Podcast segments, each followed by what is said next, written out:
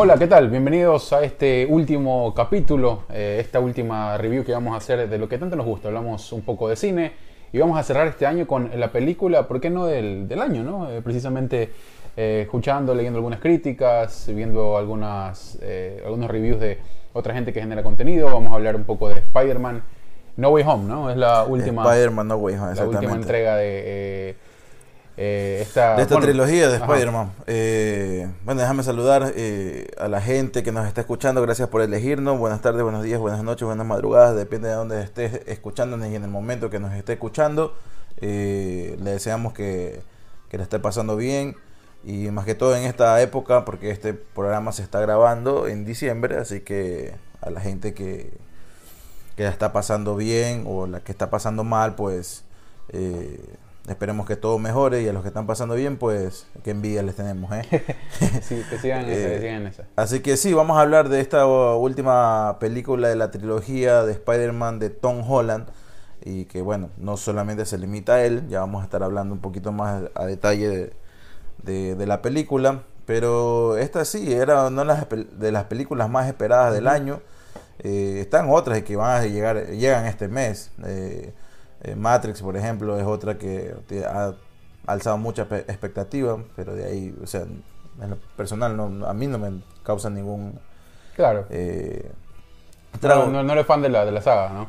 Y Sí, no, no, nunca fui tan fan, me encantó la primera película, para mí fue la mejor y de ahí no se tenía que haber más tocado de esa película, pero hicieron dos películas más que... No fueron malas, pero creo que sí dejaron. Contradiciéndose todo lo Claro, que... que sí bajaron un poco la vara de, de esa, de esa Y- franquicia, pero. Sí, y la segunda tenía unos efectos bien malos. No sé, mm, bueno, ahora Lana Wachowski eh, regresa eh, ella sola a hacer esta película eh, con los mismos protagonistas de, de la saga. Y no sé cómo va a cambiar. Pero bueno, eh, hay otras películas más que, que se están esperando este, este, este mes, ya al final del año 2022. Eh, una de esas es Don't Look Up, que ya está en cines. eh, el 24 de diciembre la estrena en Netflix, porque es de Netflix, eh, en la plataforma streaming. Y bueno, Spider-Man No Way Home. eh, este Spider-Man de Tom Holland, que supuestamente no se iba a. eh, O sea, supuestamente él ha dado, mejor dicho, unas declaraciones, ¿no? Donde. Eh, recordemos que Tom Holland empezó a los 19 años con este papel Cuando, ajá, y ahora ya tiene joven. 25. Sí, sí, sí. pasó. Eh, o sea, Igual se ve peladito, ¿no? Claro, igual se lo ve peladito. Y obviamente está muy joven. Está joven todavía. pero él ha dicho que, que, si, eh, que si después de los 30 años sigues haciendo a Spider-Man, algo está haciendo mal. Y algo extraño porque la semana pasada, que fue el estreno. ¿Fue la semana pasada o esta semana? No, fue esta semana, ¿no? Pero la semana pasada que fue la alfombra roja, Ujú. estrenos y todo lo demás, eh, preestrenos en algunas partes del mundo, y muchos eh, eventos para la película, ¿no? Eh, Amy Pascal, la productora de la película y pues prácticamente la productora de Sony Pictures, eh, confirmó que para que Tom Holland iba a hacer tres películas más De Spider-Man. de Spider-Man. Ok. ¿no? Entonces eh, se está contradiciendo y obviamente tú sabes que por la plata vale el mundo, hermano. Sí, sí. Y, y obviamente Tom Holland ha tratado... No lo ha hecho mal, verdad. Ah, Incluso ha tratado de decir que, que como que quiere a- en un momento ponerle break a su carrera de actuación y hacer otra, alguna otra cosa, No, otra cosa, claro. Pero Cosas que solo Tom Holland o, u otros tantos actores pueden hacer, ¿no? Por la cantidad de dinero que tienen y el reconocimiento en la industria también, me parece, ¿no? claro, porque el tipo ha estado desde los 11 años en la industria.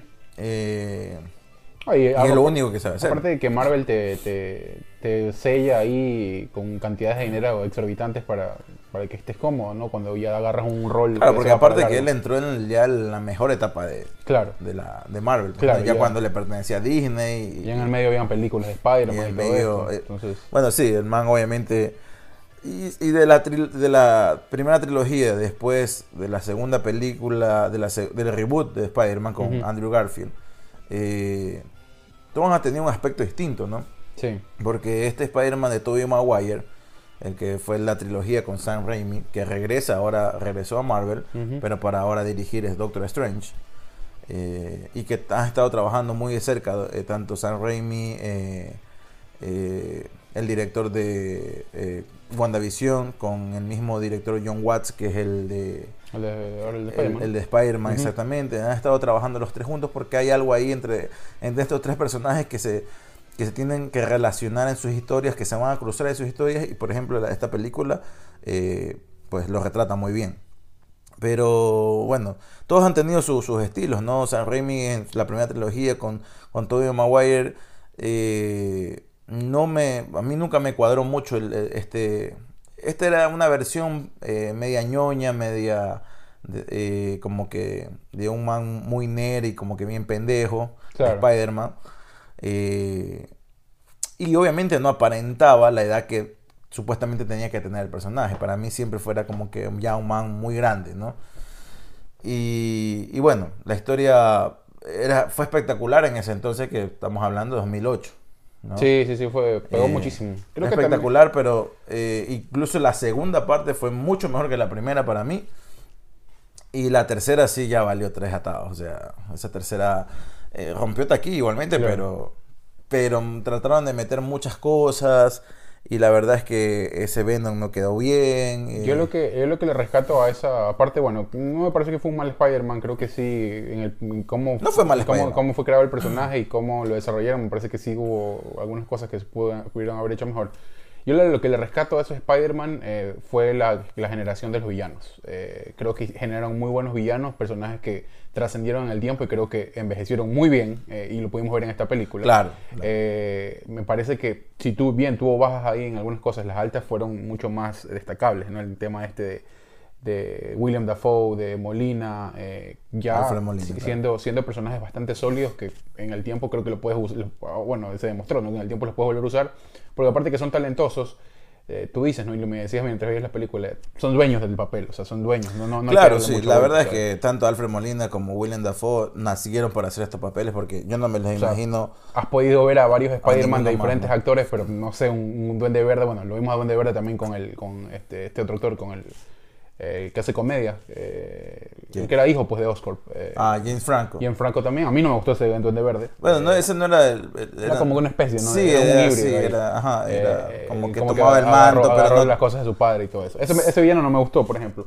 Claro, Pero- también fue bien, bien pendejo. Pero sí, o sea, de, lo que, de, de esa primera trilogía, eh, aunque era también muy romantizado todo, Era esas, muy cursi, esas- esas escenas con, con eh, Kristen Dunst, eh, eran, eran eh, Kristen Dunst es, ¿no? La- Kristen la chica, Dunst, sí. Eran como que es muy de, muy de peli- bueno, en el tiempo, ¿no? También tiene que ver que responde Bueno, a, lo era que, parte a- también de- a lo que la industria estaba manejando en ese Es tiempo. parte también de estas historias románticas de Sí. Hollywood que gracias a ellos pues han creado una generación recontra tóxica de jóvenes, ¿no? Que ahora ya Bueno, tenemos... gracias a ellos, ¿no? Mijo, o sea, en los 90 había muchas películas, muchas comedias románticas y eran unas sí. relaciones muy tóxicas, hermano. seguro, seguro. Y todos crecimos con eso y ahora pues tenemos pagamos las consecuencias porque creemos que las relaciones deben ser así, de que Claro, las pintaban Sí. como que esas eran las Claro, sí, te, te mandas a la mierda entre uno y el otro, entre Claro. parejas, pero al final todo se resuelve porque se aman. Entonces, Claro, y tú claro. dices, no, es que sí debe que ser. Entonces, creas una toxicidad ahí que, gracias Ajá. a Hollywood, ahora está. eh, eh, fue un caldo de cultivo la- nuestra generación y ahí están los resultados. Creo, ¿no? creo que como los villanos de la primera trilogía de Spider-Man. Pero bueno, no espérate, no- aguanta. Había mucho. A- Algo que antes que me olvide. Ah. Dejó un momento icónico para el cine, Claro, ya la- para la la historia. escena, ¿no? La- esa escena él. De que, que fue haber sido recontra incómoda porque aparte le metieron más dramatismo meti- metiéndole ahí una lluvia. Entonces, para, me imagino Uh. que para to, eh, Tobey Maguire haber sido demasiado difícil porque se le había metido agua por la nariz, Claro. no podía respirar por la boca porque mientras estaban eh, mandándole lengua a Kristen Dunst. y, y algo también que hay, este personaje no sé qué tiene, y, y ha sido una coincidencia tremenda, o, o no sé si está dentro del, del contrato de los actores, pero tienen que terminar eh, eh, enamorándose en la vida real, ¿no? Porque No, pues debe ser la química que surge ahí, no pasa Tobey mucho eso. Tobey Maguire y Kristen Dunst tuvieron una relación ahí media fugaz. Eh, se conocieron, literal, trabajaron la primera vez en, en esta película de Spider-Man y terminaron teniendo una relación al finalizar la película que termina la- a, mediado, a mitad de la grabación de la segunda película, Ok. su relación. Y después saltamos a 2012, con 2012 creo que era así, el, el reboot de Andrew Garfield, eh, donde este me gustaba más, pero ahí la trama la realmente la, la acomplejaron demasiado, mejor dicho, la, la hicieron muy más, más compleja de lo que tenía que ser, porque esta trama de los papás de, de, de- Ujú. de Peter, que eran agentes, y, y realmente no, no, era, de- Fueron- era por gusto. Fueron cambiando algunas cosas, inclusive eh, pequeños detalles, ¿no? Y, yo, y ahora, ahora que tú ves y haces, porque obviamente esta película te trae todas esas comparaciones, eh, indirectas o indirectamente, que tú lo hagas como consumidor, como has visto la franquicia.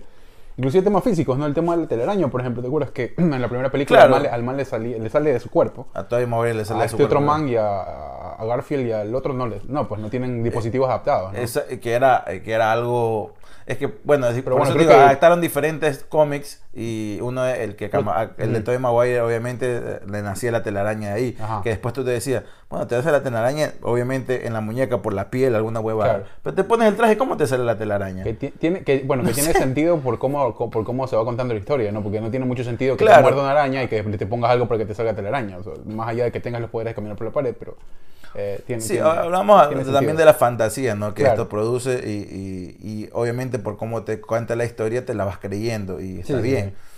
Pero ya después te vas pasando los años y después tú te dices, bueno, es que es también estúpido que te nazca telaraña de ahí, o sea, y tienes Claro. el traje y bueno, no tiene mucho sentido.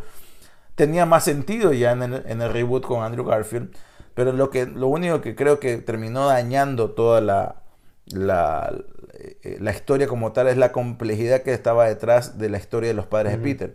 Porque cuando se crea Spider-Man, cuando Stan Lee eh, le dice a Steve Ditko, y esto lo leí ah, no hace mucho, eh, que quiere crear un, un superhéroe, pero nada musculoso, algo más sobrio, ¿no? Claro. Porque el primer, el primer bosquejo de Steve Ditko fue un tipo musculoso, no blanco, alto, musculoso. Claro. No, él no quería eso, él quería un, un chico cualquiera, un chico que, o sea, a- que cualquier persona se identifique con este porque cualquier persona podía ser Spider-Man. No tenía nada sorprendente, lo único sorprendente que, que pasó por un error es que le picó una araña.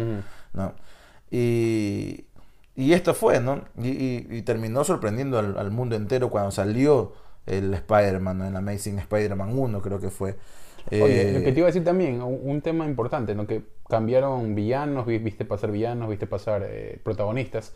Eh, pero eh, eh, J.K. Simmons sigue, ¿no? Ahí, en el... En el en- Nunca, nunca le pudieron hacer cuando quisieron en- hacer... A recastear, ¿no? Pero no... Cuando quisieron, hacer- lo re- quisieron recastear a este personaje, no me acuerdo quién eh, estaba a punto de hacer eh, eh, eh, Jonah Jameson, que es el director del diario eh, Bogle. Eh, en, la segunda franquicia eh, que fue dirigida por Mark, eh, perdón, en, la en el segundo, en el reboot de, de- de Spider-Man, que fue dirigido por Mark Webb, eh, se hicieron eh, hacer este personaje, ponerlo, pero no hallaron un personaje con la intensidad, porque literal lo había sacado del cómic, Sí, J.K. Simmons, tal cual. No, y era, era- No, o sea, era imp- y lo había había hecho ya más. tan bien que era difícil de hacerlo a otro. Aparte que, bueno, es un actorazo, ¿no? Pero, Claro, es un actorazo. Pero, le cayó ahí el papel, ajá. Sí, le cayó ahí. Y en la segunda, en, en la segunda versión de Spider-Man, eh, esta versión de Mark Webb no se lo menciona al personaje.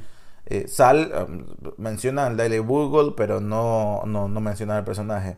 A tal punto que llega la tercera, eh, el segundo reboot de- del Con- personaje con con Tom Holland Holland. ahora, eh, que al final lo terminan otra vez eh, contratando a J.K. Simmons Sí. porque lo había hecho demasiado bien. Ahora se parece mucho menos a lo que parece en los cómics, porque era calvo y todo lo demás, pero bueno, el- la esencia está ahí. Sí, Pero sí, bueno, lo que te decía es que esto no me gustó por la oscuridad que quisieron plantear el personaje, porque estaba en apogeo en este momento, era más parecido a DC. Claro. Entonces, eh, tenían, estaban tratando de competir también con un Batman, eh, que, que era un personaje mucho más oscuro, y no tenía sentido que lo hagan tan oscuro. El personaje, a tal punto que el, el- el traje de, este, el de esa primera película, de Andrew Garfield, era mucho más, los colores mucho más opacos, eh, era más, como más oscuro, que no terminó gustando a la gente, que al final, a la segunda película de Amazing Spider-Man, terminan cambiando el, pre- el- el traje y hacerlo más real, más parecido, mejor dicho, a los cómics, ¿no? Con más colorido. Y, pero ya era una pendejada también la segunda película fue. Lo único que me gustó de esa película, eh, Andrew Garfield me pareció un, un- muy buen Spider-Man y también buen Stacy, que aparezca buen Stacy, ¿no? No, claro. Y, y también, pues como te dije, no, no sé si él está en, la, en, la, en el contrato de estos, también. De estos actores y actrices que también terminaron teniendo una relación eh, que hasta hace poco creo que terminó. Eh, bueno, no hace poco porque ya eh, Emma Stone creo que hasta, ya, ya dio a luz creo de, de- de su esposo, no sé quién ahora es el esposo. Pero tuvieron muy buen tiempo eh, tanto Emma Stone como, Garfield. como Andrew Garfield. Y iba a haber una tercera película, que la terminaron cancelando por problemas con el mismo actor y con Mark Webb. Así que no se dio esa tercera película. Y después eh, de tanto tiempo, porque cada cinco años, tenían cinco años, nueve meses, eh, y eso la gente capaz no lo sabe, por eso hicieron tantas versiones de Spider-Man. Hicieron, mejor dicho, tres versiones de Spider-Man. Sony ten- tiene los derechos del personaje. Pero si no saca una película o una serie, algo del personaje, en cinco años, nueve meses, pierde los derechos y regresan más de 600 personajes a, a su casa, ¿no? Que es Marvel. Claro. Entonces, por esto es que hicieron un reboot. Estaban Claro, no presionados eh, contra el tiempo para poder hacer un reboot. Eso es la gallina del huevo de oro ahorita de Sony, ¿no? Y sí, ahorita Claro. sí, sí, es verdad. Eh, pero creo que hicieron, para esta, este segundo reboot que ahora con Tom Holland, creo que hicieron lo mejor. O sea, Sí. pensaron mejor las cosas, eh, prestar al personaje, la producción se carga en Marvel, la distribución se carga en Sony. Eh, obviamente creo que mayor cantidad de dinero se lleva a Sony por esto de acá, por lo que tienen los derechos de autor. Y, y nada, pues, pero han- están haciendo una gran química al tal punto que Kevin Feige esta semana dijo que ya están comenzando a trabajar y que va a ser bien difícil que los lazos entre Sony y Marvel Studios se rompan porque eh, tienen una muy buena relación. Sí, no, y creo que consiguieron consiguieron eh, eh, hacer un producto que eh, me parece que llega, ha llegado más y creo que llega para, como para quedarse. ¿A qué me refiero? Que no, no le ves tantas carencias o tantos vacíos como pueden tener los otros, que ya les hemos hablado, lo que nos parecen de manera personal. Pero acá no tienes, yo al menos no, no le veo mucho por dónde atacar, porque todas las películas son, primero, buenas desde cómo se cuentan, las actuaciones son muy buenas, hay como tú dices una química, y tiene ese, como ese toque también mucho de, de suspicacia y de, y de comedia, ¿no? Hay, hay, hay, mucho de, que te mantiene atento y Claro. creo que la hace mucho más atractiva. Aparte que no todo recae sobre, estrictamente sobre el, el protagonista. Tiene muy buenas, hay muy buenas intervenciones de los, de los eh, actores de reparto. Eh, este, el, el mejor amigo, por ejemplo, la misma Zendaya. Eh, la tía May, que para mí es, Que también es un ahora papelón. tienen una relación en la vida real. Es un, ah, Zendaya claro, y, Tom, Holland. ¿no? Es un papelazo el que tiene este, eh, la tía May, eh, también ya explorando otros conceptos y otras cosas como- desde, desde, desde su puesto, ¿no? desde su postura. Claro, porque hay, ahí en esta historia hay un tío Ben ausente que Claro. se lo había explorado, no tanto, pero se, sí se lo había mencionado, incluso tuvo un personaje, eh, tuvo un actor que lo personificó, Sí. perdón, tanto en la saga de Tobey Maguire como en la de Andrew Garfield. Eh, algo que no me gustaba en la, en la- en la saga de Tobey Maguire, perdón, la de Andrew Garfield, es que me parecía, Andrew Garfield obviamente le puso todo el empeño del mundo y, y- y- y hizo un buen trabajo, pero no representaba tampoco la edad, ¿no? Porque el que tenía, pues, no sé cuántos años tenía en verdad el, el actor en esa época, pero estaba personificando a un chico que recién salía del colegio, ¿no? Porque Creo que, da, creo que da más un poco Incluso en la segunda- Garfield que, que Tobey Maguire, por ejemplo. Obvio, pero es que Tobey Maguire estaba en la universidad. Claro. Ya, estaba en los primeros años de universidad. Ya, pero tampoco representaba la edad que parecía Claro. que de- decía tener, ¿no? Andrew Garfield tampoco aparentaba la edad que decía tener, porque aparte que él estaba recién graduándose de la escuela, del Claro. colegio, perdón. Claro. ¿no? Incluso en la segunda eh, película eh, comienzan creo que con eso, con que la graduación de él, de, Claro. tanto de él, de él como de, de, de Gwen, ¿no? Y esta tercera película, eh, perdón, esta ter- este segundo reboot, ya una tercera, eh, tercer actor interpretando, comienza muy bien, porque lo introduce en un mundo que ya está creado. Claro, ya, ya, Ya. ya tienen las bases ahí. Eh, ya no necesitabas poner los principios y la historia de la picada de la araña y cómo obtuvo los poderes, porque esto ya te lo había explicado. Sí. Ya sabemos, ya para qué. Introducieron de uno al personaje, lo metieron ahí, ya estaba hecho, eh, y lo metieron de uno al grupo de, de los Vengadores.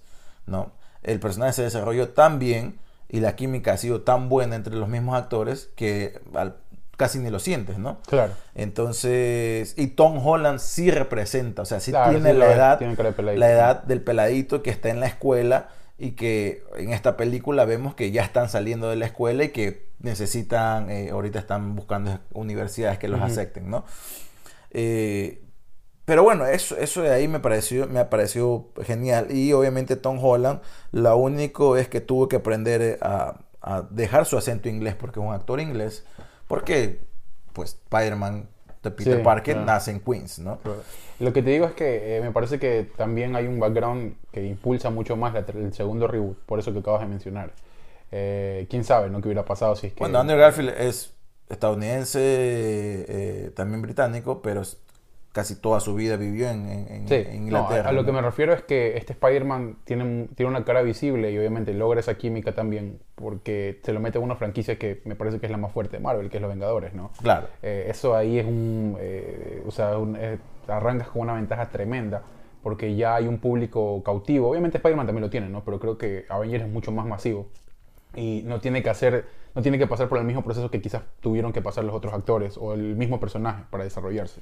Eh, creo que eso ayudó mucho. No, para- pues y aparte que, mira, es bien difícil también no atinarle a que a la expectativa que crea Spider-Man por así solo, porque es uno de los personajes más fuertes Ah, no, claro, sí, eh, de sí, Marvel Comics, sí. ¿no? Eh, Es de los más queridos. Cuando Marvel empezó, tenía los personajes menos queridos, ¿no? Tenía el derecho de los personajes menos queridos para poder sacar las películas. Iron Man no era un gran personaje para, para, los, para los amantes de los cómics, Thor tampoco. Eh, el Capitán América sí lo era, pero había una, un- una, caída en los cómics que era grandísima. Eh, y el cuarto que se me escapa. Hulk, ¿no? Hulk que no tenía los derechos, pero tampoco fue un personaje muy querido en, Ah, en- en sí, lo- hasta que- en- los, cómics. Eh, y Hulk, que- esta es una cuestión que Universal, no- no- yo no sé por qué no termina de entender. Mira lo que hace Sony y le va muy bien. Lo que pasa es que Universal es más ambicioso. Quiere que él, si, le prestan al personaje, haz, haz la película si tú quieres. Pero toda la plata va para mí. Claro. Yo soy el que tiene el derecho. o sea, Claro, las regalías y todo. entonces, el- o sea, obviamente Marvel va a decir, estás loco, o sea, no te voy a hacer eso.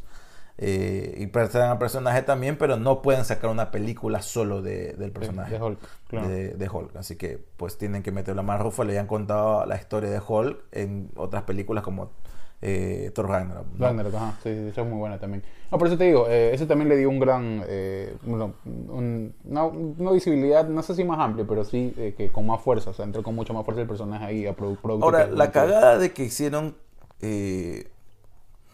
o sea, entiendo la, la historia como la van contando de, de este Peter Parker, que es muy niño, es muy inmaduro, todavía le falta y se está enfrentando a cosas que, a veces lo sobrepasan a él. Y él, el personaje mismo, lo dice, ¿no? En, en varias, en varios episodios de, de esta franquicia.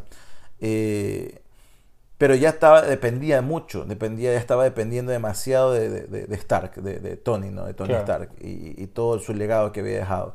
Entonces, a tal punto que también enemigos eran porque Tony eh, trabajaron alguna vez para Star Industries y todo, y ahora le pasa también los enemigos a, a- a Spider-Man. Entonces ya estás demasiado ligado y tenías que algo que desligarte, que creo que al finalizar esta película pasa, ¿no? Y, o sea, ya es otra, ya, ya es otra etapa de Spider-Man. Este Spider-Man va a ser ya un poco más autosuficiente, por así decirlo, y, y, y vérselas por sí solos. Esta película que se estrenó el 15 de diciembre, eh, a nivel mundial, creo. Fue el que- 15 de diciembre, creo que fue en ciertos países, y el 16 fue a nivel mundial. Eh, Creo que primero fue en Reino Unido, ¿no? Ajá, pero Reino Unido y México y aquí en Estados Unidos. Sí. Y el 16 creo que fue para el resto del, de- del- del mundo. Eh, bueno, te cuesta, te cuenta, eh, justo empieza la historia cuando terminó la segunda Sí, película. eso ¿no? me pareció bueno también, ¿no? El hilo es de uno, o sea, te mete ahí, no hay, no hay mucho merodeo ahí, simplemente entran a, la escena final y, y Exacto. cómo y- se desarrolla. Y entran de ley, como terminó la segunda, empiezan de una acá. Y, y bueno, está contando la historia de, de Peter, eh, ya sal- los últimos, el último año creo que de la escuela. Ujú. Saliendo del, de- del, del- del colegio y, y también ya tenía una relación un poquito ya eh, más de confianza con, con, con MJ, ¿no? que es Claro. Michelle Jones acá, ¿no? Sí, Eh, todavía no aparece Mary Jane como tal, me imagino que en estas otras tres películas que va a tener va a aparecer Gwen Stacy o posiblemente Mary Jane. Eh, pero bueno, comienza con esto de aquí y la trama trata sobre eh, cómo Peter, eh, ahora que tiene la, la- su identidad revelada, porque recordemos que Misterio la revela en la final, al final de la segunda película, ¿cómo va a lidiar con esto? Claro. ¿Qué, qué tiene que hacer? Todo el mundo ahora lo busca. Y esto obviamente es sacado de los cómics. Y aparte es una cuestión que Marvel también lo ha manejado eh, desde un principio. Ninguno de sus héroes eh, Son anónimos. su- son anónimos. O sea, sus identidades siempre las con- van a conocer. El último era Peter, Peter Parker, ¿no? Así que esta vez la, también ya se sabe. Y ahora ves mucho Spider-Man sin las máscaras, ¿no? Claro. Algo que en las otras películas no pasaba. Eh, O sea, Spider-Man siempre andaba con una máscara. Nunca era verlo sin la máscara puesta. Y, y bueno, ve este conflicto y no le encuentran más solución que acudir a Doctor Strange. Sí. ¿no? Bueno, ahí en, en ese camino, eh, obviamente está el asedio de la gente, ¿no? Porque hay dos problemáticas ahí. No solo que ya se conoce, sino también que eh, la gente lo culpa del, De la muerte de Misterio. de Misterio y había una empatía ahí por parte de todo el mundo con el, el superhéroe y pues a, a él, a él le tiran toda la mala, como quien dice. Eh, Que yo no creo que lo maten, ¿ah? Yo no creo que esté muerto. eh, Puede ser que salga en otro, ¿no? Puede ser que salga en otro. Recordemos que el, el- una- su, su poder, por así decirlo, es la inteligencia de engañar a la gente. Claro. Entonces, incluso lo está, esta es una repercusión eh, Claro, directa, de lo que el man hizo. De lo que el claro. man hizo, ¿no? Eh, fue interesante ver este, que en ese camino, pues, ¿no? él busca las herramientas para eh, protegerse como civil, primero, eh, que tiene que ver con el- conseguir abogado. y eh, como menor y todavía. como menor, claro, hay una problemática ahí bastante fuerte. En el camino sale Murdoch, ¿no? El, el, Sale Charlie Cox, sale Charlie el Cox mismo que había interpretado. ¿ah? Sale, o sea, es como es Daredevil, ¿es, ¿no? Daredevil, claro. sí. Este, es él, o sea, es él. Claro, sí. Esta vez no sale como Daredevil, Claro. sale como eh, Mac Murdock, eh, un abogado que con pues que, ciego, no tiene el sentido de la visión. Y aparece, hace un cameo, eh, quien ayuda a Peter Parker en un principio para que todo se, se tranquilice y lo saquen de la cárcel. Ujú. eh, o no de la cárcel, sino de, la, O sea, de, para- de- de ahí detenido, no estaba con los detectives. Como que les estaba Pero lo bueno es que rescata a un gran personaje. Sí, sí, eso, eso, eso Eh, está, eso está interesante. O sea, hay que ver Ahora, qué sale más adelante. no creo, no sé, no creo que pase, pero no, eh, hay que ver si los defenders están dentro de esto de acá, porque recordemos que este, Claro. Eh, ya, o sea, no tienen que hacer una película, eh, eso es lo bueno, no tienen que hacer una película de, de, de Matt Murdock para introducir, perdón, de, de, de Daredevil. Para introducir al personaje. No, ya está. Cuando ya- ya vaya a hacer una película, que me imagino que han de sacar una película y Spider-Man ha de aparecer en esa película, porque pues hasta vas en la misma ciudad, como quien dice, eh, va a ser para alguna situación distinta, no para introducir al personaje, No, porque ya tuvimos, unas- ya tuvimos tres eh, temporadas de una serie Muy de buena él, ¿no? serie a, a propósito. y es la mejor que, que, que hizo. Jessica Jones también me gustó la primera temporada, pero yo creo que Kevin Feige está enfocado en estos dos actores. Claro. Tanto en Charlie Cox como, no me acuerdo cómo se llama la, la- la otra actriz que hace Jessica Jones. Eh, pero yo creo que Luke Cage y Iron Fist son dos estos personajes que son eh, muy buenos, pero creo que los actores no convencen mucho a, a Marvel y así que no sé si los vayan a tomar en cuenta. Kristen Ritter es la, la actriz de Jessica Jones. Claro, aparece en Breaking Bad. En Breaking Bad, ¿no? Sí. Eh, pero bueno, la cuestión es que eh, eh, otra vez comienza eh, Peter Parker a depender de otro mentor, quizás no lo ve tanto como mentor, pero es como que acude al rescate, ¿no? Doctor Strange, ¿no? Que trata de hacer un, un hechizo para que el- la gente se olvide que eh, Peter Parker, Spider-Man es Peter Parker. Eh, y dentro de esto algo sale mal porque Peter está que jode mucho y todas las personas o todos los personajes que conocieron a Peter Parker se unen en esta realidad en un multiverso que ya sentó las bases, pues WandaVision pues, Claro.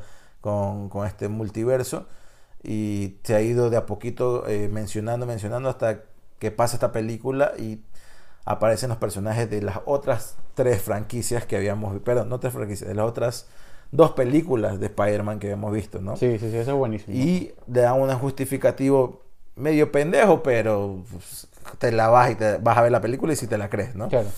Y por eso es que aparecen Alfred Molina otra vez interpretando a, a Octo- a Doc- al Doctor Octopus, eh, Willem Dafoe al, a Green Goblin, que es el Duende Verde, y todos los otros villanos de las otras franquicias. Y sí, aparecen Tobey Maguire y aparece Andrew Garfield interpretando a Peter Parker nuevamente. Andrew Garfield perfecto, pero Tobey Maguire ya se le ve los añitos encima. Sí, ya, ya ha pasado mucho tiempo, ¿no? Tiene ya más frente, se le ha caído el cabello. Y ya Pero eso la- también es interesante, porque bueno, el tiempo, es, es- como que Sí, retratar el tiempo y es, es es- como que un poco apelar a la nostalgia, ¿no? De esos personajes. Claro, tampoco te, te te- te dejan saber si Que es de la vida de cada uno, ¿no? Claro, que es la vida de cada uno. Lo que uno intuye es que la vida ha seguido, ¿no? El trans- Claro. Su transcurso, ellos han seguido trabajando como Spider-Man en sus, en sus tierras o en, su- Mm, su o en sus realidades, por así decirlo. Y obviamente ahora pasa esto de aquí y todo converge en un solo universo y entre esos los villanos y también los Spider-Man. A mí lo que se me hizo súper eh, como que, bueno, también tiene que ver con, para evitarse el, extenderlo un poco más, pero sí la película es un poco extensa, el tema de cómo, de cómo él comienza a atrapar a los villanos. O para mí es como que muy, muy rápido, muy fácil.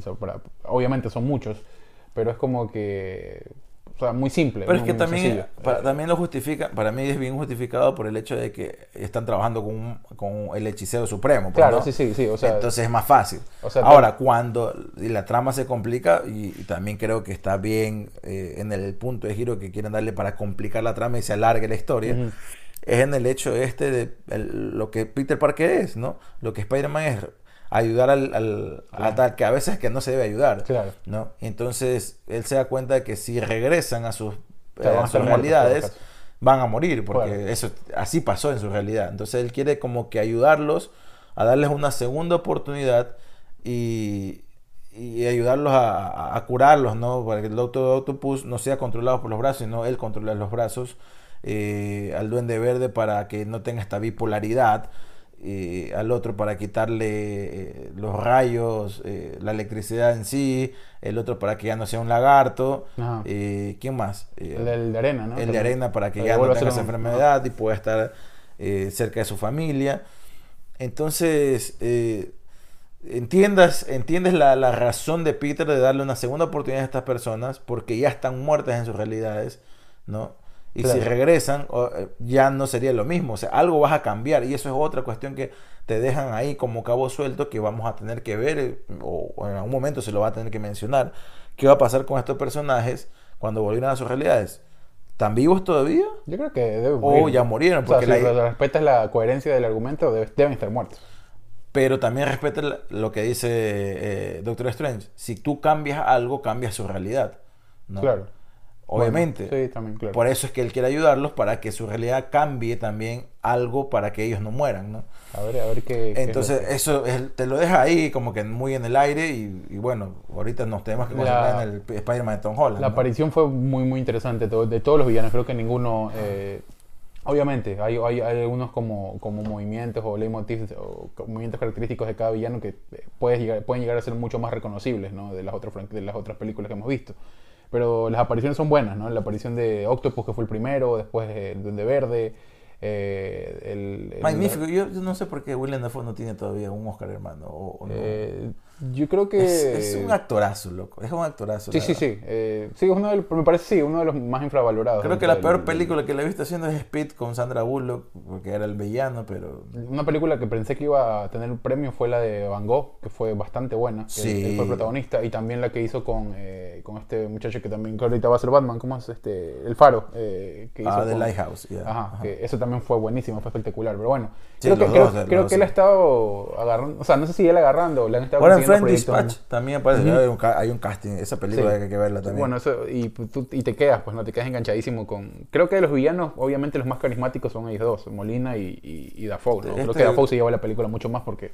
ah, inclusive tiene Ambos- mucho más tiempo en pantalla. Para mí, ¿no? a- ambos, ambos se llevan, o sea, es que la aparición de ellos eh, roba totalmente la, tra- a la, la atención de las escenas y las escenas que tienen son muy buenas, o sea, por eso te digo, creo que estos dos, dos actores nacieron para hacer estos personajes y era bien difícil que te metan porque no funcionó. eh, era un gran actor el que eligieron para hacer el, el Duende Verde en la, en la de Amazing Spider-Man, la de, de Tobey Maguire, perdón, perdón, en la de Andrew Garfield. Pero la justificación que le dan y después todo el, ese CGI que le metieron y ese maquillaje, la verdad es que fue horrible, loco, pero... Y la justificación también que le dan para hacer el Duende Verde, pero a mí me parecía un buen actor. a- que lo habían elegido, pero le hicieron una mierda a la historia. Ahora inclusive el tema de la, vestimenta no es mucho más apegado al cómic. eh, Claro, era más en esta- pegado en esta al cómic. eh, Eh, su mismo, su misma, ah, esta misma, ¿cómo se llama? Naturaleza del personaje, ¿no? claro. eh, también era eh, muy apegada al cómic, ¿no? Este, este de ser malo porque estoy ocupando un cuerpo ajeno y necesito como que sacar, expulsar la maldad y demostrársela al mundo. Ujú.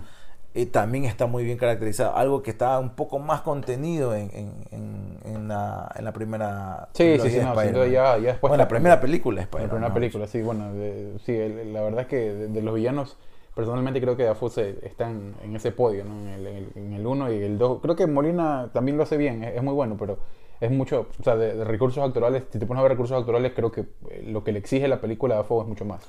Eh, y lo hace eh, de manera excepcional, o sea, de eso, de eso no hay duda. Ese Eh, sería un buen Joker, loco. Sí, también, bueno, yo no se lo quito ahorita para nada a Phoenix, la verdad. Eh, Sería un buen Joker o sería un buen acertijo también. Un acertijo mucho más, mucho más por ahí iría, iría con él. La verdad es que cualquier papel le cae bien. Es un, es un actor muy versátil y creo que se ha equivocado en agarrar proyectos porque sí debería estar en- entre uno de los más laureados. No sé, yo vi una película donde él representó a Jesús, ¿no? Claro, esa es de Scorsese. Ese es Scorsese, Sí, ¿verdad? es este, lo- la, la- la última tentación de Jesús se llama. Exactamente. Sí, es una Eh, película que eh, cuando salió en su tiempo Para la crítica. pateó cabezas pero mal porque, Sí. porque es muy es muy desafiante no con el argumento o sea Pero, pero Eh. fue de las películas donde más se representó a Jesús, eh, creo que esta es mi preferida. O sea, Sí, para sí, mí sí, esta es, buena. una de las mejores. es buenísima es una película Ya. bastante larga también casi tres horas dura Sí, eh, Eh, pero de ahí porque la que hizo Mel Gibson no, no me gustó. Eh, pero bueno, está- está- regresando a lo de, a lo de Spider-Man. Oye, lo que te iba a decir es que sí, tú hablabas de un Spider-Man que era un poco más este, dependiente de Doctor Strange, pero hay unas- algunas cosas que... No dependiente, estaba este- es que fue como mentor primero fue Tony Stark, ¿no? De Claro. él. No, lo introdujo a este mundo.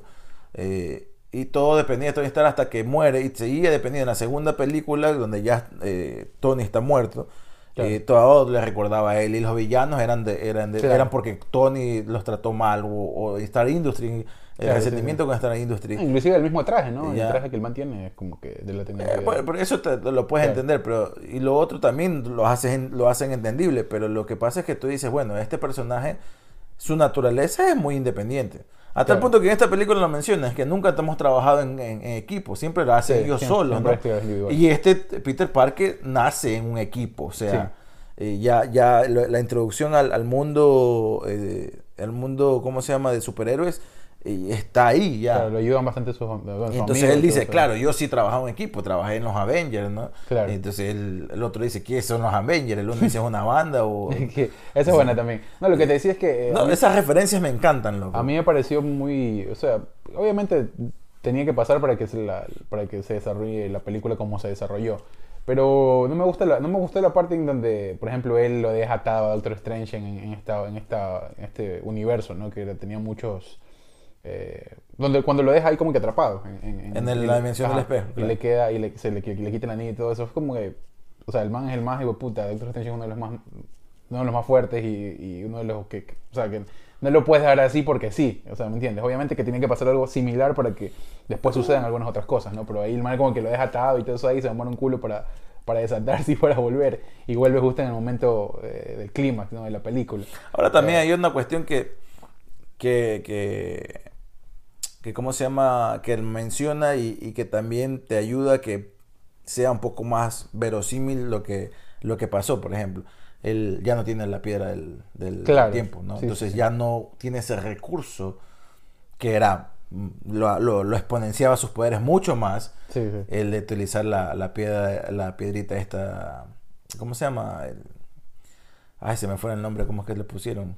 No me acuerdo. los ah, bueno el- Bueno, esa, esa las- gema, esa gema del- las gemas del infinito, Del ¿no? infinito, él no tiene ya la gema del tiempo entonces obviamente ya es menos tiene menos recursos no como para hacer más poder, sus poderes exponenciarlos como lo- como los tenía antes y sí es verdad como que no no no tiene mucha coherencia pero Claro. pero pero creo que si la pones a- o sea si lo ves como, como lo ves y él, él, él obviamente está haciendo eh, hechizo tras hechizo para poder eh, eh, o- ¿cómo se llama? otra vez robarse o no robarse sino que te- tener el cubo este que iba Ajá. que iba que contenía estaba contenido el hechizo ahí. El hechizo, ajá. Eh, y obviamente eh, Peter Parker lo que utiliza es la mente, ¿no? Que ese es también su fuerte, no solamente sus, sus Claro. cualidades físicas, ¿no? Que se exponenciaron por la picadura del, del- de, de esta araña, sino también que el tipo es muy inteligente. Entonces comenzó a utilizar las matemáticas, a tal punto que al final le dice, eh, ¿cómo hiciste esto de aquí? Utiliza- eh, es matemática pura, ¿no? Claro. se va.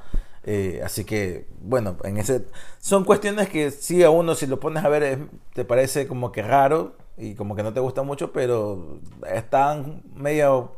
Claro, se justifican igual. Sí justifican, porque o al sea- final tienen también que pasar para que sucedan otras tantas cosas para desarrollar la Claro, tú sabes que obviamente tiene que moverse el guion de ahí para poder Sí. seguir avanzando, pero Sí, sí, eh, la cuestión es cuando le das justificaciones pendejas o le das una justificación que o está muy buena o por lo menos te las crees. Y esto te la crees. Sí, ¿no? sí, sí, sí. Eh, eso, Es- eso ahí- Y pues, esa fue la mejor escena para mí de la película.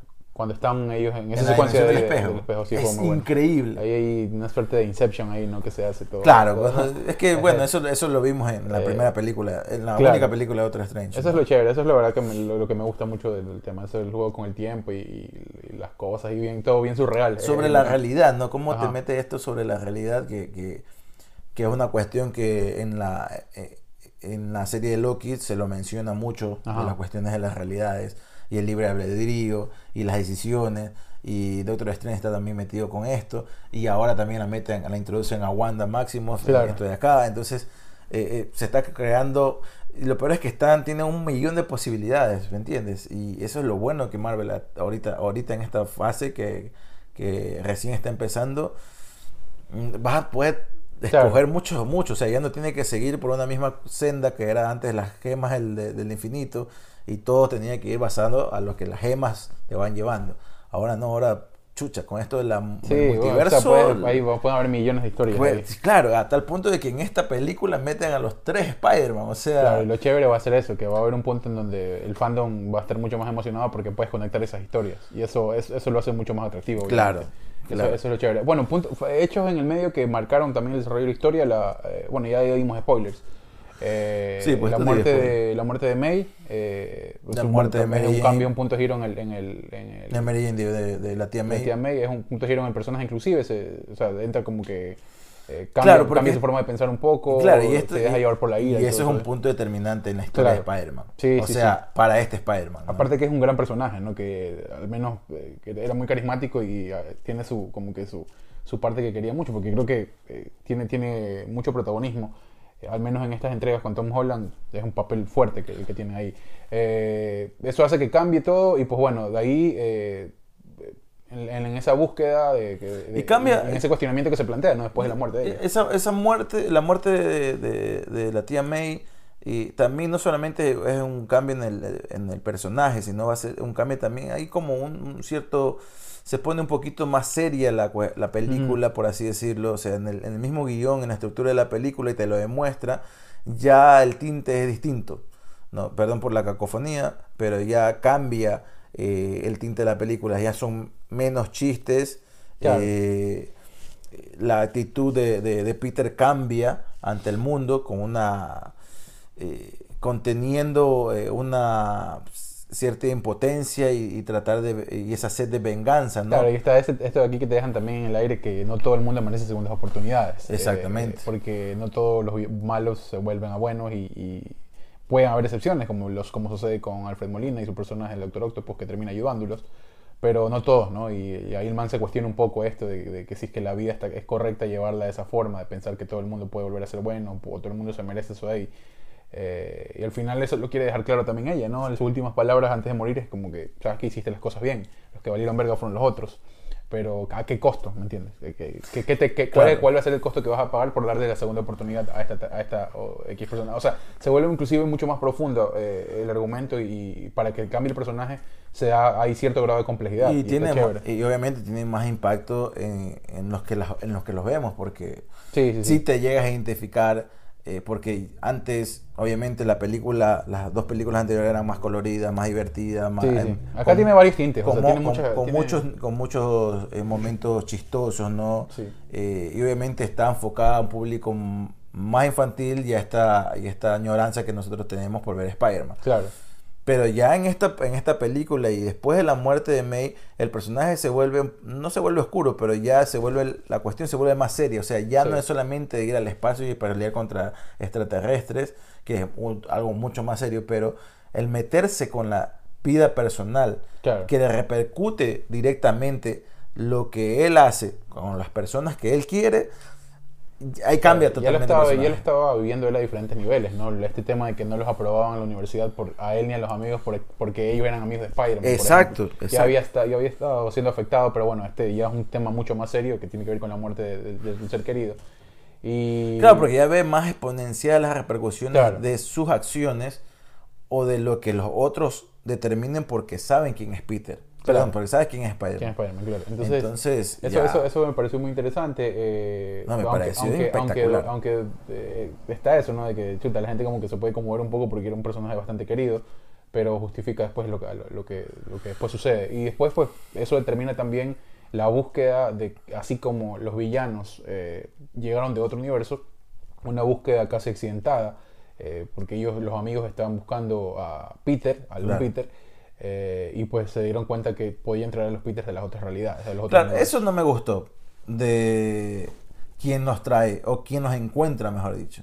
O sea, es que por eso te digo, por eso te Eh, digo, primero, porque o sea, de la- no- porque- tenía, no, no te- tenía quizás un poco más de coherencia si lo decía Doctor Strange, pero Doctor Strange estaba atado en el otro multiverso y le quedó el gordito el anillo y el gordito lo encontró. Entonces, Sí, pero Eh. es que pero te plantearon toda una película y lo complicado que se, se, se, eh, se ve ¿no? en la película de Doctor Strange de que eh, cómo es dominar la técnica esta. sí, Y Ned, la, o Sí. sea, ahora por arte de magia, de la nada, porque el man, sí, sí, sí. pues, ni él mismo sabe cómo, simplemente porque tiene el anillo y lo piensa y hace y ya apareció. Entonces, eso es lo único, te puedo decir, lo único en la película que yo te puedo decir, me pareció bien pendeja esa parte, porque, o sea, eh, el otro sí, el gordito es pila, pero, o sea, no, no, no se mamó todo un año de entrenamiento para Claro, sí, dominar sí, la, sí. fue, por eso digo, fue una búsqueda muy accidentada. Entonces te encuentras ahí con eso y, y bueno, ya aparecen los otros, los otros, este, los otros Spider-Man que hacen muchos, eh,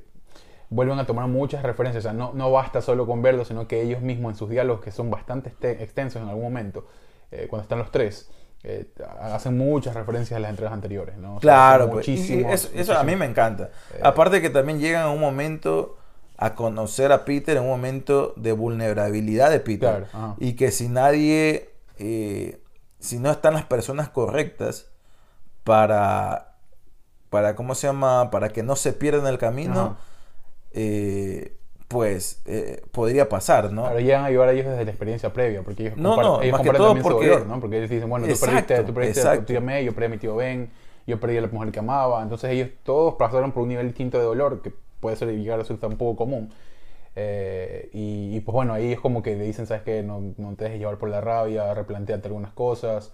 Sigue siendo igual, pues, ¿no? Eh, el tema este de, de- de- de no solo traerlo, sino que todo el background de ellos, de su historia, lo ayude en la actualidad. No, y ahí ¿no? está total, ahí está muy bien justificado porque estos dos son dos Peter eh, Parker que, que ya tienen mucho más experiencia a nivel de vida, Claro. ¿no?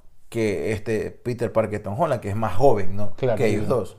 Entonces, sí ahí funden como una eh, guía espiritual para, Sí, para sí, el es chévere, personaje. es chévere cómo aparecen también, me Y, gustó eso. y- también. y eso, y obviamente siendo ellos también Spider-Man, o sea, Claro. sabiendo de lo que pueden pasar. o sea, porque al principio le, eh, eh, eh, va Andrew Garfield le dice, yo sé lo que está pasando, y el otro dice, no te atrevas a, Claro. decir lo que está pasando. Y Entonces, sí, sí me atrevo porque A mí me pasó esto. pa- perdí a alguien también eh, muy importante en mi vida. Y, Sí. y va a pasar, ¿no? Sí, toca mucho eso en los diálogos, ¿no? El tema de, de- de la amistad, de, de lo que... O sea, la amistad, todo lo que todo lo que tiene que ver con algunos puntos que pueden llegar a ser comunes de cada una de las historias. Y eso es chévere, o sea, me parecieron que, por ejemplo, cuando ellos estaban esperando en la última escena, no, no en la última escena, en la, en la última, antes de la última secuencia de acción, donde ellos van a pelear y todo eso, ahí, ellos, es, es bastante extenso, son como tres o cuatro minutos, y no un poco más, de, de donde ellos siguen hablando eh, y dicen algunas cosas y hacen referencias de, de las entregas anteriores, ¿no? Eh, inclusive ahí aparece la pregunta de los Avengers, de qué es los Avengers. eh, No, bueno, eso es en medio de la pelea ya. Claro. Claro. Avengers. En Me dices antes que comience sí. la pelea. Ah, sí. antes cuando están esperando. Cuando Ajá, cuando están esperando, sí, es verdad, es- es es bien-. Es bien larga, pero bueno, es chévere, es chévere porque no solo aparecen, sino que también tienen una razón y, y, o sea, la razón no solo, ah, estoy aquí porque estoy en otro universo, sino eh, hay, hay, un, hay un argumento bien, bien interesante para, para la aparición eh, de ellos, inclusive pues hasta el final se, se puede ver. Eh, Ahora, te deja una incógnita también bien grande la Ajá. película. Volverán a aparecer otra vez Tobey Maguire y Andrew Garfield en alguna otra entrega. Yo creo que ya habría que dejarlo ahí. Si me preguntas a mí, como, bueno, yo no soy el más acérrimo fan, pero Pero te lo dejan abierto, ¿ah? Pero ya, ya estuvo, o sea, me parece que para cerrar el, el círculo ahí, para cerrar el, el- el- po- está bien, está bien. Ahora tenemos que también, ahora también me queda a mí la duda, ¿no? Porque eh, en algún momento yo sé que esto lo, lo produce Doctor Strange por ese hechizo, pero no sé si lo vayan a meter como a justificación también de que resulta justo en el momento que termina la serie Loki, ¿no? ¿Te acuerdas que ellos matan a- esta variante de, de cómo se llama, ay, cómo se llama este personaje? Eh, bueno, se me fue el nombre del personaje. Matan a esta variante de este de este personaje que aparece al final y obviamente se desata, ¿no? Eh, dif- o sea, se- la línea de la realidad comienza a resquebrajarse totalmente y ahora quién sabe qué va a pasar. Lo que me hubiera gustado saber es que si es que cambió la, si es que cambia la realidad para los villanos, ¿por qué no pueden cambiar la realidad para los Spider-Man? Es decir, eh, si se murió la uno, se murió el otro, ¿por qué no? Pueden No entiendo. Me refiero a que, por ejemplo, no sabes si es que van, a que van si es que los que regresaron, bueno, todos regresaron, ¿no? Eh, va a cambiar tu realidad, hablando de los, de los- de los villanos. O sea, no sabes si van a estar muertos, ¿verdad? Ah, bueno, sí, pues es- Ya. por eso te digo. Por eso te digo, o sea, no Sí. sabes, pero ¿por qué no te- o sea, también te queda eso? A mí me quedó eso, o sea, ¿por qué no puede cambiar también la historia de los Spider-Man en qué sentido? De que no tengan las mismas pérdidas que tuvo que, tu- que tuvieron los otros, por ejemplo. O sea, a eso me refiero. O sea, que no esté muerta la, la otra tía May, que no se muera la otra, la, la otra MJ del, del- del otro universo, o sea, ¿me entiendes? Que muera Gwen, ¿no? Claro, entonces, este, entonces sí, no sé, ¿no? Pero Eh, es que no, es que eso no va a eso no va a cambiar, pues supuestamente, porque o sea, ellas ya no están, pues, y estos han Claro, venido porque Bueno, no- ellos tampoco estaban, ya estaban muertos, ¿no? Algunos. Alfred Molina está muerto y, y Osborn también está muerto. Se supone. Bueno, Alfred, es que eso es, es lo, eso es lo que no... O sea, ella- porque el- cuando ellos cuentan, y, eso también es muy interesante, porque sí, como que ellos se cuentan el olvidan, momen- ¿no? ¿Qué pasó? Ellos Porque- cuentan el momento previo a su muerte, cuando estaban luchando con Spider. Pero es que, mira, por ejemplo, eh, Lisa no muere. Claro. Lisa lo no, no, meten no, preso. no, claro, sí, Lisa no. No, Eh, te, hablo de, te hablo de, particularmente de, de- del Duende Verde y de Molina, que son los que mueren, ¿no? Claro, no, y también Electro, pues Ah, Electro supuestamente, pero es que Electro no se lo ve que muere, simplemente se desvanece Ajá. y ya, no, no parece más, a tal punto que él dice, no, es que yo no me morí, pero ya no sabía qué más decir Claro. porque se olvidó hasta ese punto. Octopus cuenta la escena cuando están en- debajo del puente luchando y fue previo a su muerte cuando él se hunde. Cuando se hunde, claro, en el río, en el río, pero, eh, pero no tampoco se ve que se, o sea, como creo tú que- supones creo- que creo se que es muere. más evidente ahí en la muerte. pero el la- único que muere literal, literal, Claro, el Verde. ajá. es el Duende Verde, porque se, Sí. él mismo se, se clava su... Claro, sí, sí, sí. Y claro, no, por eso te digo, o sea, no sé, no, ahí, ahí te deja algunas cosas abiertas también, pero, pero veremos, veremos qué, qué pasa con eso. A mí me gustó muchísimo, la verdad. eh, me- no, sé- no- es que esperaba menos, pero sí tenía puesta la, la, la atención en cuál iba a ser el argumento para obviamente la aparición de los Spider-Man y qué tan pesado o qué, o qué tan interesante iba a ser eh, esa vuelta. No solo que estén, y creo que nos demostraron de muy buena forma que tenían que estar por un motivo fuerte. Eh, así que me- a mí me llamó bastante la atención eso de ahí. Aparte que fue una película muy bien lograda, ¿no? En, to- en todos los sentidos. La, la última secuencia de acción creo que justifica lo que dije primero. eh, que, ¿Sabes que- que también eh, es bueno? De que eh, aquí el personaje no busca a estos Spider-Man ni que vengan a estos villanos.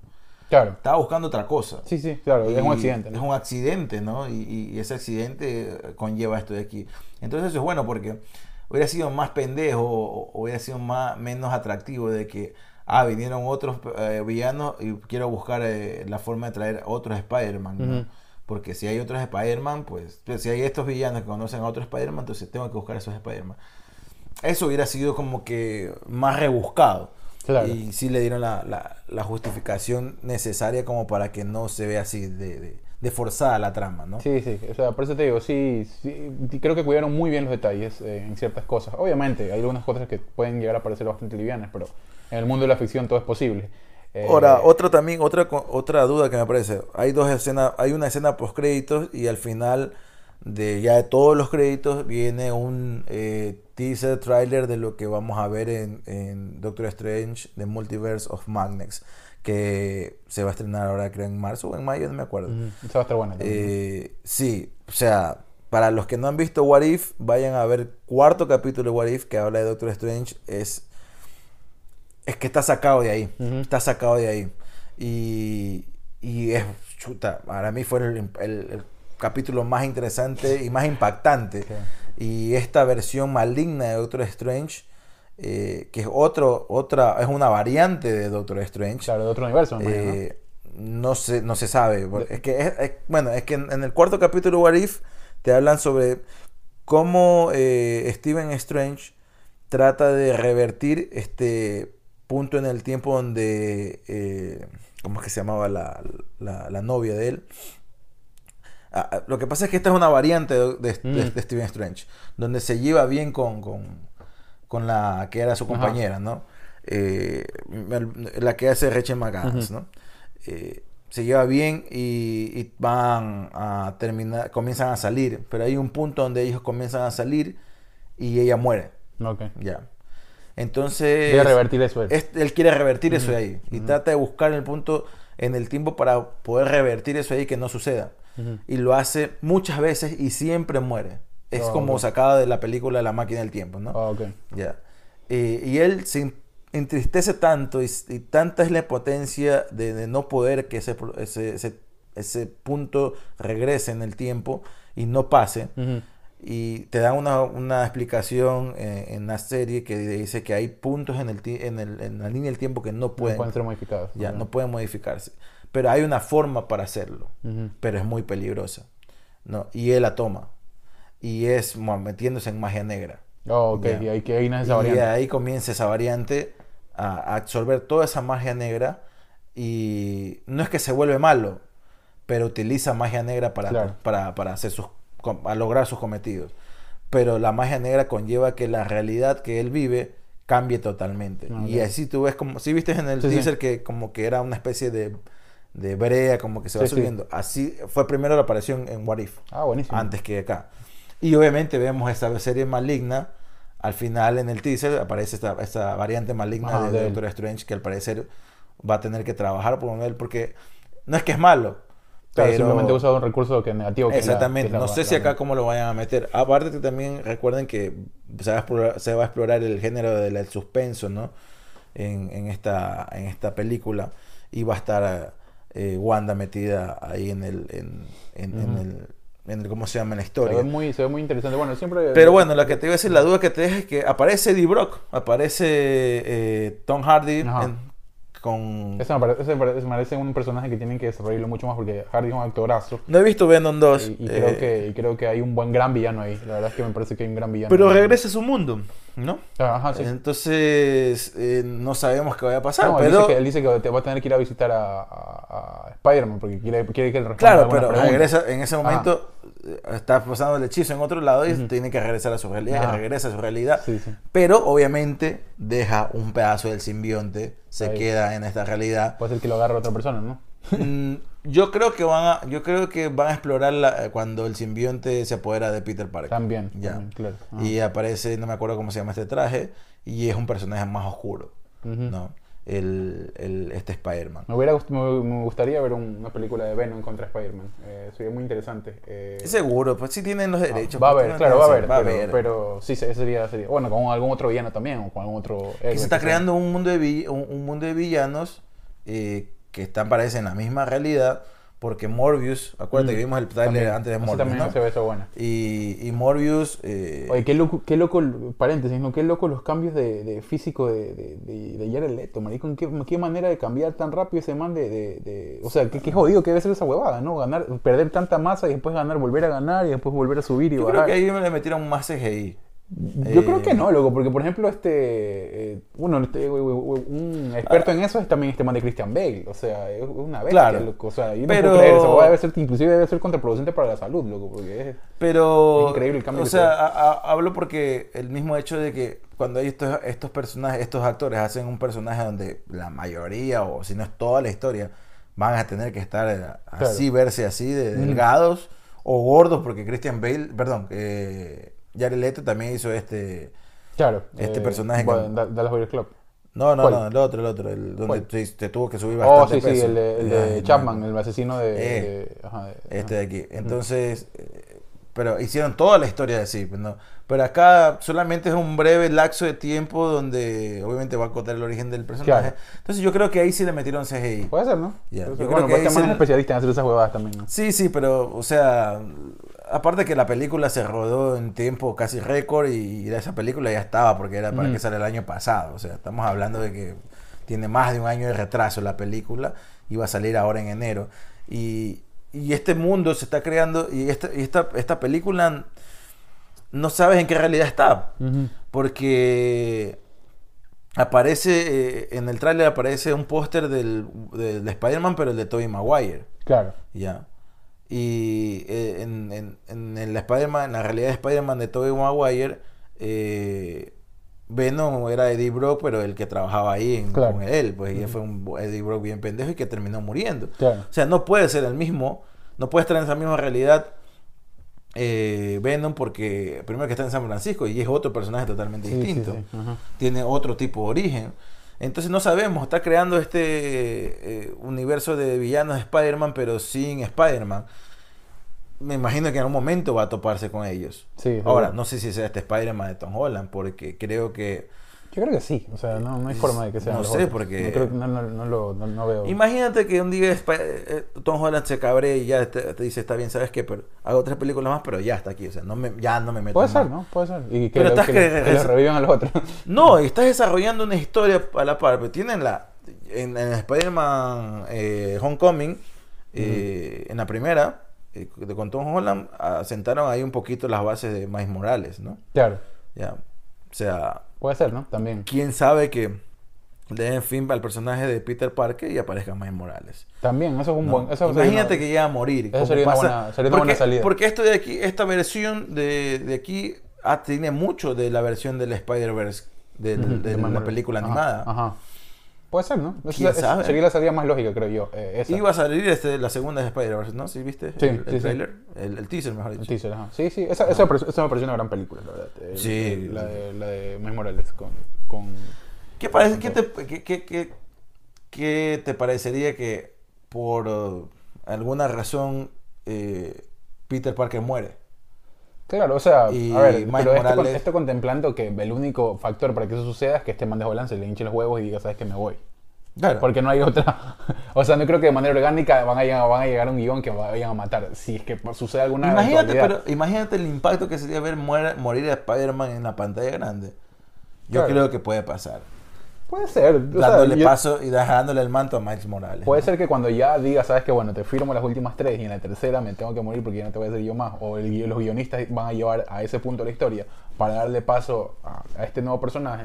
Es una vía interesante, o sea, sería una vía interesante, pero eh, creo que lo que va a querer eh, Sony y, bueno, y todo- todos los que están a cargo de este proyecto de Spider-Man es tener a Holland el mayor tiempo posible. ¿no? Y de- pueden desarrollar muchas más películas a la par, que va a ser mucha más ganancia, ¿no? porque están en otro universo. Ver, o sea, lo que sí sabemos es que va a haber tres películas de Spider-Man en solitario. A ver quiénes la, quiénes, quiénes Ahora. las hacen, no, no sabemos. Que, que Tom Holland va a tener que hacer algún cameo en alguna otra película, tanto del universo Marvel como en el universo de, de, de Sony con, con estos villanos que está creando. Ujú, Sí. Hay que ver, yo creo que va a tener que hacerlo Sí, sí, en algún momento, o sea, Sí, va a tener que hacerlo en algún momento, pero quién sabe, A ver, a ver qué. qué quién sabe cómo, cómo lo van a manejar, ¿no? la verdad- bueno, la verdad es que eh, tiene más cosas positivas que negativas por ahora. Y ahorita es esperar a que, que quiera el, el actor, ¿no? En, en este caso, pero creo que. Creo Porque que está creyendo, tratando de crear los seis siniestros, o sea, y ya tienen ahí, ¿no? Sí, sí, sí. O sea, por eso te digo, a eso me refiero. Eh, la idea, creo yo, de, de Sony. Falta creo que, un par, ¿no? De siniestros, pero... que las historias se puedan contar por sí solas y que no sea tan dependiente de X aparte que en Morbius aparece Michael Keaton, pues Michael haciendo el buitre. Ajá. Ah, También aparece en el... en- entonces, no, no sabes en dónde vergas está No. metido este, este Morbius, o sea, en, Sí, qué, sí, en qué realidad está. Está eh, en la realidad de Amazing Spider-Man, del, del, del Spider-Man de Tobey Ujú. Maguire o en la de Tom Holland, porque... Claro. No, no sabes qué chucha está pasando. O sea, A ver, ya a ver te- qué tal. por esa por esa huevada y está muy bien hecho el O trailer. sea, recordemos que ahora va a ser. eh, hay una cosa que, que, a ver, que tiene sentido en, en- en esto, que va a ser eh, el contarte el origen del personaje. Después lo pueden ubicar en cualquier realidad, una vez que te cuentan. Con la introducción, en las siguientes entregas te pueden poner, te lo pueden poner en la realidad de Maguire, te lo pueden poner en la realidad de Tom Holland, indiferentemente de qué es lo que suceda. Pero Lo que hablo de- ahora es que es el origen, o sea, el- Claro, a de- ¿dónde se origina Claro. el personaje? Y no sé si es que en ese origen sea necesario la aparición de uno de ellos. Vas a No llevar. creo, no por eso te creo. digo, o sea, solo, solo va a Pero ser va a la aparecer Michael Keaton porque en el trailer Claro, lo pusieron. o Solo sea, va a ser la historia de- del personaje como tal. Eh, no es necesario que, que aparezca alguien de ahí. Sí, vas a, vas a poder ver algunos insights, vas a poder ver, ver algunos datos de de Spider-Man o en qué realidad pudo haber nacido ese, ese, ese villano. Pero después lo van a mover a su gusto. Pero es que no sabemos, por, por ejemplo, es que a partir de esta película sabemos que Venom no se sobrevive en el mismo, en el mismo Claro, universo. sí, sí, sí. Porque también desaparece, o sea, no Ujú. vuelve a su, a su, a su universo. Entonces, tú, o sea, ¿Quién sabe, no? Pero bueno, no, no es sabemos que- cómo... Ahora, también va, ya se confirmó la película de Kraven el Cazador, Ujú. Kraven el Cazador, y está también este escorpión que apareció en la primera de Homecoming, en la escena post-crédito, ¿te acuerdas? Ah, sí, Michael Keaton lo meten preso, Ajá. y se le acerca a uno y le dice, ya, tú sabes quién es Spider-Man, ¿no? Mm. Y este, ese es el, el no me acuerdo cómo se llama el, el personaje, el nombre el- del, del personaje, pero él es el escorpión. Ah, ok. Entonces, o sea, hay mucho ahí historia todavía por contar y que no creo que en tres películas les quepa ¿Quién sabe, no? todo, o sea, o sea, tres películas que son las que ya está confirmada Tom Holland. Es-. Va a ser difícil que, que puedas ver a toda esa cantidad, ¿no? Pero quién sabe, quién sabe si es que por ahí... eh, eh, No sé qué va a ser más difícil, que Tom Holland acepte hacer Spider-Man 10 o, o que Andrew Garfield o Tobey Maguire volverlos a ver en la pantalla con el ¿Quién traje de? Spider-Man, ¿Quién como sabe? pasó ahora, ¿no? A ver qué sucede. Eh, bien, ¿cerramos? ¿Vamos a cerrar? Ya, sí, cerremos. Eh, bueno, eh, decirles a todos una feliz Navidad, un feliz año. Gracias por habernos acompañado. Este va a ser el capítulo de cierre de temporada, una temporada muy interesante que nos dejan, eh, nos dejan muy buenas sensaciones eh, que ya lo pudimos eh, también un poco exteriorizar en el capítulo anterior. Eh, así que nada más que decirles gracias, eh, decirles que vamos a hacer algunas cosas para que esto siga creciendo para el próximo año. Les, haremos saber eh, cuándo estaremos de vuelta, cuando volveremos a hacer las entregas. Esperemos que con el mismo, con la misma, eh, con el mismo periodo de tiempo, ¿no? Con esas dos entregas semanales que hacíamos. Pero bueno, de mi parte muchísimas gracias y pues bueno, algunas palabras ahí para la gente que nos está escuchando, Byron.